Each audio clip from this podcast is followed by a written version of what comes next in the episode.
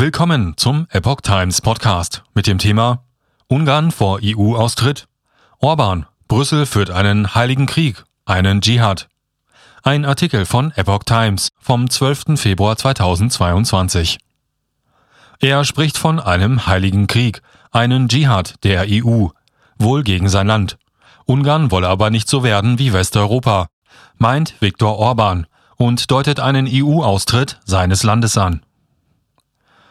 Der ungarische Ministerpräsident Viktor Orban hat erstmals die Möglichkeit eines EU-Austritts seines Landes angedeutet. Die Europäische Union führe unter dem Schlagwort des Rechtsstaates, Zitat, einen heiligen Krieg, einen Dschihad, sagte der rechtsnationale Politiker in einer Rede vor Anhängern in Budapest. Zugleich forderte er von der EU Toleranz gegenüber Ungarn. Ansonsten werde es nicht möglich sein, weiterhin einen gemeinsamen Weg zu gehen. EUGH-Entscheidung über Kürzung von EU-Mitteln. Orban sprach wenige Tage bevor der Europäische Gerichtshof in Luxemburg über den neuen Rechtsstaatsmechanismus der EU befinden soll. Die Regelung sieht vor, dass Ländern, die gegen Prinzipien der Rechtsstaatlichkeit verstoßen, Mittel aus dem gemeinsamen EU-Haushalt gekürzt werden können. Ungarn und Polen hatten gegen den im Dezember 2020 beschlossenen Mechanismus geklagt.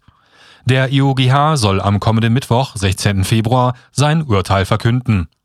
EU-Gremien und Menschenrechtsorganisationen werfen Orban, der seit 2010 in Ungarn regiert, den Abbau von Demokratie und Rechtsstaatlichkeit vor.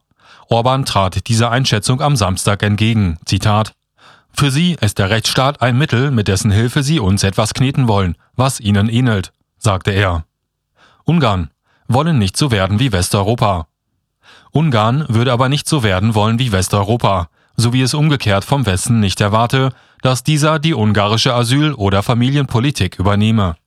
Ungarn wolle trotz wachsender kultureller Entfremdung die EU zusammenhalten. Deshalb habe Budapest sowohl Brüssel als auch Berlin schon mehrfach Toleranzangebote unterbreitet. Zitat Es gibt keine andere Lösung, nur die Toleranz. Nur so können wir einen gemeinsamen Weg finden, führte Orban weiter aus. Die EU-Mitgliedschaft wird in Ungarn von fast 80 Prozent der Menschen begrüßt.